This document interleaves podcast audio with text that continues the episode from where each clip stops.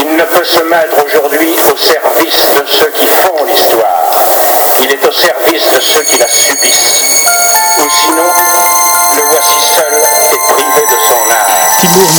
euh, je vous rencontre dans les, dans très beaux bureaux parisiens des éditions Actes Sud, éditions Actes Sud où vous êtes le, le directeur de la collection Lettres turques. Dans cette collection, vous publiez euh, Asli Erdogan, qui est euh, l'auteur dont j'aimerais que, nous évoquions à la fois la, figure, à la fois l'engagement et aussi l'œuvre. Alors, première chose, est-ce que vous pourriez nous dire, euh, Timur Mouhidine, ce que représente Asli Erdogan dans, dans la littérature turque contemporaine? Euh, Vous êtes professeur à, au- à, à langues euh, à orientales, spécialiste de littérature turque. Alors, comment situez-vous une femme blanche, écrivaine turque, proche des Kurdes en Turquie contemporaine? Bonjour. Écoutez, elle bon, euh, cette euh, définition que vous donnez est assez, est assez exacte et euh, en fait, en dehors du mot kurde, pourrait concerner la plupart des écrivaines turques depuis les années 60. C'est-à-dire qu'elles sont blanches, éduquées, engagées à gauche. Très rare de voir une femme engagée dans les milieux conservateurs ou dans les milieux, on va dire, islamiques maintenant. Euh, c'est une, euh, un auteur qui a des caractéristiques d'avant-garde, ce qui est aussi particulier à toutes ces femmes. C'est-à-dire aucune n'écrit de manière, euh, n'aborde la fiction en particulier de manière simple, évidente. C'est un questionnement sur l'écriture et sur la langue qui prend d'autres résonances en turc, puisque c'est un, un domaine, vous savez, où la langue a été réformée très fortement à partir des années 20 et plusieurs fois. Donc en fait, il n'y a pas une seule langue turque, il y a plusieurs langues turques et il faut en choisir une quand on veut écrire. Donc Aslı Erdogan a choisi d'écrire dans cette langue très contemporaine, débarrassée des maniérismes, des persianismes, des, des arabismes, enfin tout ce qui faisait la langue ancienne, et en même temps euh, de, bâtir sur cette langue euh, modernisée, disons, un, euh, nouveau patrimoine culturel hein, qui est celui du, du turc, vraiment le turc contemporain, on va dire depuis 50-60 ans, ça représente quelque chose que probablement euh, les gens qui sont au pouvoir actuellement en Turquie aimeraient bien euh, bousculer également. La langue est un enjeu particulièrement important. C'est peut-être pour ça d'ailleurs qu'Asli Erdogan, euh, et là je fais référence à son dernier livre publié, un recueil de chroniques, Le silence même n'est plus à toi, dans lequel pratiquement dans chacune des, chroniques, il y a une interrogation non seulement sur l'écriture, euh, quel, est, cet instrument que l'écriture, mais aussi quel est, le sens. Est-ce qu'il faut écrire littérature ou est-ce qu'il faut écrire ce qu'on vit? Voilà, bon, c'est effectivement un, questionnement pour euh, des auteurs d'un pays très problématique, c'est-à-dire que la question se pose également pour les, écrivains, pour tous les écrivains, euh, d'écrire le réel, être en prise avec le réel. Euh, dans les années 70, ça se déclinait sur le mode littérature engagée, souvent très à gauche, très très militante, parfois un petit peu euh, imbuvable et, démodée maintenant. C'est pas du tout le cas de Hasle. Elle est profondément engagée, mais d'une manière, euh, à la manière d'une artiste. C'est-à-dire, effectivement, dans son art, il y a un engagement humaniste très profond qu'on ressent et qui, alors évidemment, dans ce recueil de chroniques, ça prend encore une autre forme. C'est un engagement, on peut dire, vraiment politique, peut-être pour la première fois, en tout cas de manière aussi, évidente, puisqu'il s'agissait de défendre essentiellement euh, la position euh, voilà, des Kurdes opprimés en Turquie.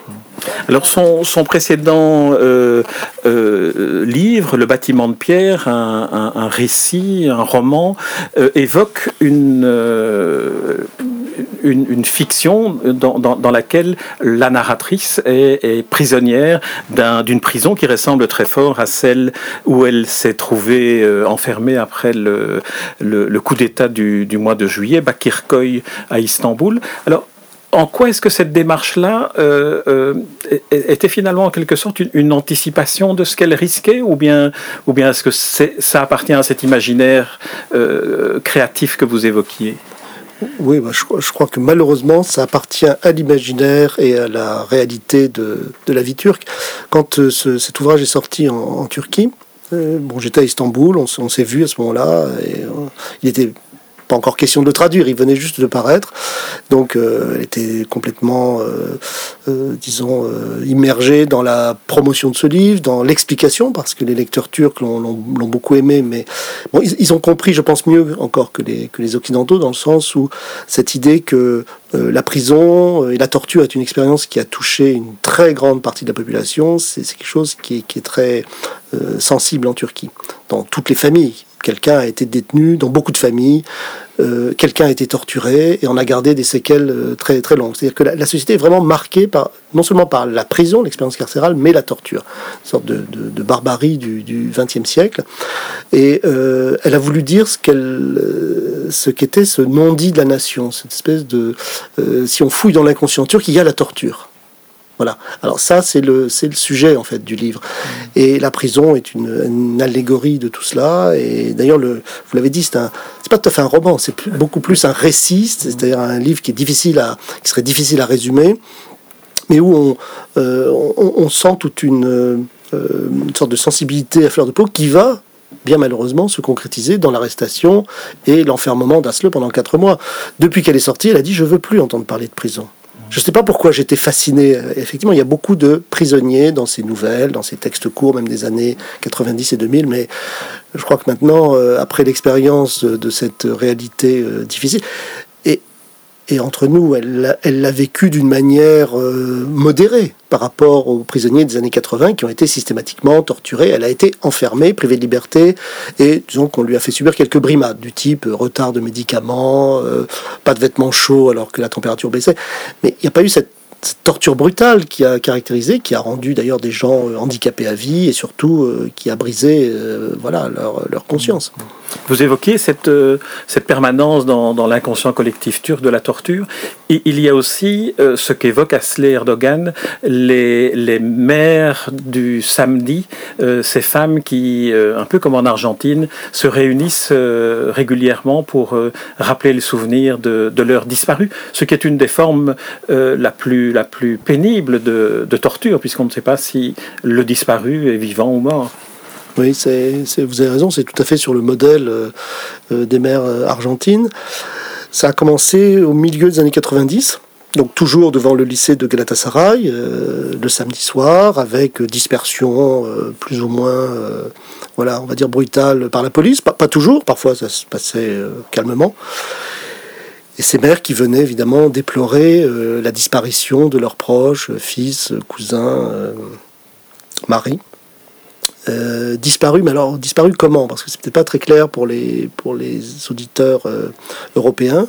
En fait, il s'agit de ces gens euh, qui souvent étaient des militants, hein, très souvent de, de, gauche, des syndicalistes, qui étaient enlevés par des escadrons de la mort, dont on sait qu'ils ont été téléguidés en fait par certaines instances de l'État, hein, pour pas dire le ministère de l'Intérieur, et bon, peut-être parfois l'armée, au cours des années 90 et, et 2000, pour se débarrasser des opposants potentiels. La solution, c'était ça c'était d'enlever les gens, probablement de les torturer, parce que euh, on imagine que ça faisait partie un petit peu de, la séance d'aveu, et ensuite d'enterrer euh, le cadavre dans un endroit non identifié. Donc euh, vraiment disparu. En, en, turc, on dit les, c'est ça, les meurtres non identifiés.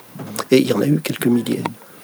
Dans, une phrase dont le souvenir me revient euh, d'une des chroniques d'Asli Erdogan, elle évoque euh, cette femme qu'elle voit et qui dit un, simple morceau d'os de mon disparu euh, me suffirait pour faire mon deuil.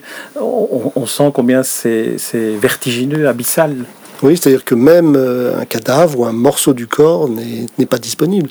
Donc, bon, là, si je ne me trompe pas, c'est un article à propos des, villes kurdes qui ont été euh, radiées, euh, disons, et puis ensuite plus ou moins partiellement détruites, enfin en tout cas très abîmées en 2015, qui, qui, est le cœur hein, de, l'ouvrage et qui est le cœur du, du problème d'Asle avec la justice en réalité, puisque ça fait partie des choses qui selon l'État turc, il ne faudrait pas dire, il ne faudrait pas divulguer. On en a très très peu parlé en Europe. L'information n'est pas très bien passée euh, d'ailleurs, et pour cause, elle était retenue. Donc elle, elle dit très nettement que l'État, l'État turc a été euh, voilà, euh, tout à fait criminel dans cette façon de gérer la, la, question kurde dans les villes, hein, les villes de l'Est, euh, dont certaines ont été détruites. Alors là, effectivement, les corps ont été soit brûlés, soit disparus, et elle a, trouvé les images les plus adéquates, les plus fortes pour raconter ce, désarroi. Venons-en, si vous voulez bien, à la, situation euh, actuelle d'Asli Erdogan. Euh, vous évoquiez certains des articles de ce dernier ouvrage, Le silence même n'est plus à toi, qui ont été utilisés pour instruire le, procès qui lui a été fait après quatre mois de détention sans aucun jugement sans aucun, aucune confrontation avec la, justice. Alors qu'est-ce qui, dans les chroniques, euh, le silence même n'est plus à toi, qu'est-ce qu'elle a écrit qui fait qu'elle se trouve dans, la situation euh, où elle s'est trouvée, emprisonnée sans procès. Un jugement a eu lieu le 14 décembre qui l'a mis en liberté surveillée. Le procès a repris le 14 mars et il ne faut pas qu'on l'oublie. Oui, ce procès, entre guillemets, n'en finit pas. Est-ce qu'il y a vraiment un procès là-dedans euh, Cinq articles tirés du journal et donc repris dans ce recueil sont incriminés. Euh, on l'accuse de collaboration avec une organisation terroriste, de complicité, de volonté de, euh, démembrer l'État en réalité, puisque c'est toujours l'accusation en Turquie, c'est quelque chose d'assez classique. Hein, quand on veut accuser quelqu'un de, sympathie, disons trop poussée avec les Kurdes et avec le PKK, bien sûr, puisqu'il s'agit du, PKK qui est considéré comme une organisation terroriste par les Turcs. Donc voilà, ça c'est l'accusation. Mais en réalité, c'est le fait d'avoir collaboré à un journal pro-kurde pour ce type d'écrivain, comme elle, qui aurait dû se contenter d'écrire dans des bonnes revues littéraires euh, euh, de la, euh, du mainstream littéraire au lieu de se fourvoyer finalement dans une revue militante. Elle n'est pas la seule, puisque Nejmi Alpay, qui est avec elle en prison, la linguiste, était accusée de la même chose. Et toute, la, toute la rédaction, alors il y a des jeunes journalistes qui sont probablement plus militants, mais enfin, ils n'ont tué personne pas, sont pas des criminels. Donc c'est finalement toute cette instruction est, assez, euh, euh, c'est un fantôme, c'est vide, c'est une enveloppe vide. Du coup, on a repoussé effectivement euh, le jugement d'abord au 14 mars. Le 14 mars, on a dit qu'il y aurait une, une audience le 22 juin, et probablement que le 22 juin, on dira qu'il y aura quelque chose le 30 octobre, parce qu'il n'y a pas grand-chose à sortir de cela. Donc l'impression qu'on va traîner, traîner, faire traîner pour finir par faire un non-lieu. Mais l'idée, c'est de l'empêcher d'abord de bouger, et donc de profiter finalement des prix euh, qu'elle a reçus et de pouvoir diffuser encore plus par des voyages euh, en Europe. Parce qu'effectivement, si elle vient en Allemagne, en France ou aux Pays-Bas, elle, elle va parler. Encore plus. Elle a déjà beaucoup parlé, même depuis qu'elle est sortie de prison. C'est pas quelqu'un de, euh, de peureux, c'est quelqu'un qui, est très marqué par le séjour en prison. Elle, a, souffert. Et elle, voilà, elle, a souffert de, cette absence de liberté, bien sûr, mais aussi bon, de, euh, ne pouvoir écrire, et, puis d'être ramenée euh, à cette situation de, de. Qu'est-ce qu'elle a fait pour mériter ça? On peut poser la question quand même. Et la réponse, c'est clair, elle n'a rien fait, et pour l'État turc, elle a trop fait. Mmh. En, plus, son, isolement, son emprisonnement a été pendant de longs mois euh, alourdi par une peine d'isolement. Donc, elle était seule euh, dans, sa cellule jusqu'à ce que euh, Nesmi Alpay, cette linguiste que vous évoquiez, une dame de 70 ans, la rejoigne. Et finalement, c'est peut-être ce qui lui a permis de, retrouver un peu de, force dans l'isolement. Oui, oui, elle a, repris du poil de la bête, comme on dit, avec cette, cette compagne très honorable, euh, euh, vieille militante socialiste, sans doute ça qu'on lui fait payer d'ailleurs, euh, et écrivaine, traductrice, grande traductrice également. Et puis, Asler a raconté qu'elles ont eu l'occasion plusieurs fois, alors dans les qu'on appelle ça, les promenades ou les sorties, de, rencontrer des militantes kurdes, des jeunes, des femmes qui avaient beau. Et alors, c'est dit, voilà, il y a des, quand même des gens qui ont beaucoup plus souffert que moi. Donc, ça a remis un peu les choses en place entre euh, l'isolement et l'angoisse d'être seul, et puis l'idée que c'est une collectivité où il y a des gens qui risquent beaucoup plus, qui sont moins connus qu'elle, qui auront euh, probablement beaucoup plus d'années de prison. Voilà. Ça, elle l'a très bien raconté depuis qu'elle est sortie. Une sorte de solidarité nouvelle l'a renforcée. Alors quand on, observe la situation d'Asli Erdogan, dont on parle beaucoup parce qu'elle est adoptée par Amnesty International, elle est adoptée par plusieurs euh, centres nationaux de, peine internationale, euh, on, se dit qu'elle est aussi l'arbre qui doit cacher une forêt assez terrifiante. Oui, alors la question, c'est si, on parle de littérature, il n'y a pas beaucoup d'écrivains euh, qui ont été emprisonnés. Parce que être écrivain n'est pas vraiment un. Enfin, en tout cas, jusqu'à présent, c'est pas un délit. Euh, toutes sortes de choses et des choses assez étonnantes se publient en Turquie, sous le couvert de littérature. Mais euh, entrer comme collaborateur régulier dans un journal pro-kurde, c'était la limite. De même que collaborer à des revues ou à des magazines gulenistes, on a vu ça euh, après le, coup d'État du mois de, euh, juillet, euh, c'était la limite à ne pas passer. Mais la littérature, jusqu'à présent, n'était pas très menacée. J'ai l'impression que ça commence, j'ai entendu quelques échos pas très rassurants, mais toujours pour la même raison, c'est-à-dire des écrivains qui ont pris position d'un point de vue politique. Donc on ne condamne pas encore la littérature en tant que telle. en revanche, euh, toute euh, activité de production intellectuelle, euh, journalistique ou, d'essai est, est, sanctionnée si elle se rapproche d'un journal. Voilà elle est sanctionnée ou elle est euh, en attente de sanctions parce que tout, le monde commence à avoir peur en fait de, s'exprimer. Il y a quand même beaucoup de choses très étonnantes dans la presse libre qui reste. Et la presse libre, c'est pas la grande presse. C'est ça. Généralement, les observateurs euh, étrangers disent la presse a été complètement muselée. Bon, la grande presse, soit dit entre nous, n'est pas extraordinaire. Hein. Ne jouissait pas d'une grande liberté depuis déjà 5 ou 6 ans.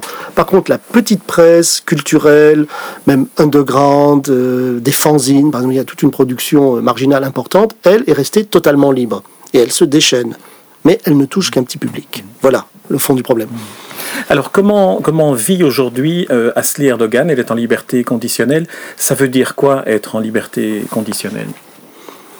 Ça veut dire euh, reprendre pied dans la, dans la réalité, euh, euh, vivre à un rythme un peu plus équilibré, se nourrir mieux, aller chez le médecin, refaire toute une série de choses qu'elle n'a pas pu faire pendant des, pendant des mois, essayer d'écrire, essayer de monter des projets littéraires. On, est évidemment en contact avec elle pour imaginer une suite à, à cette production parce qu'elle est, elle est avant tout romancière, donc on voudrait quand même que...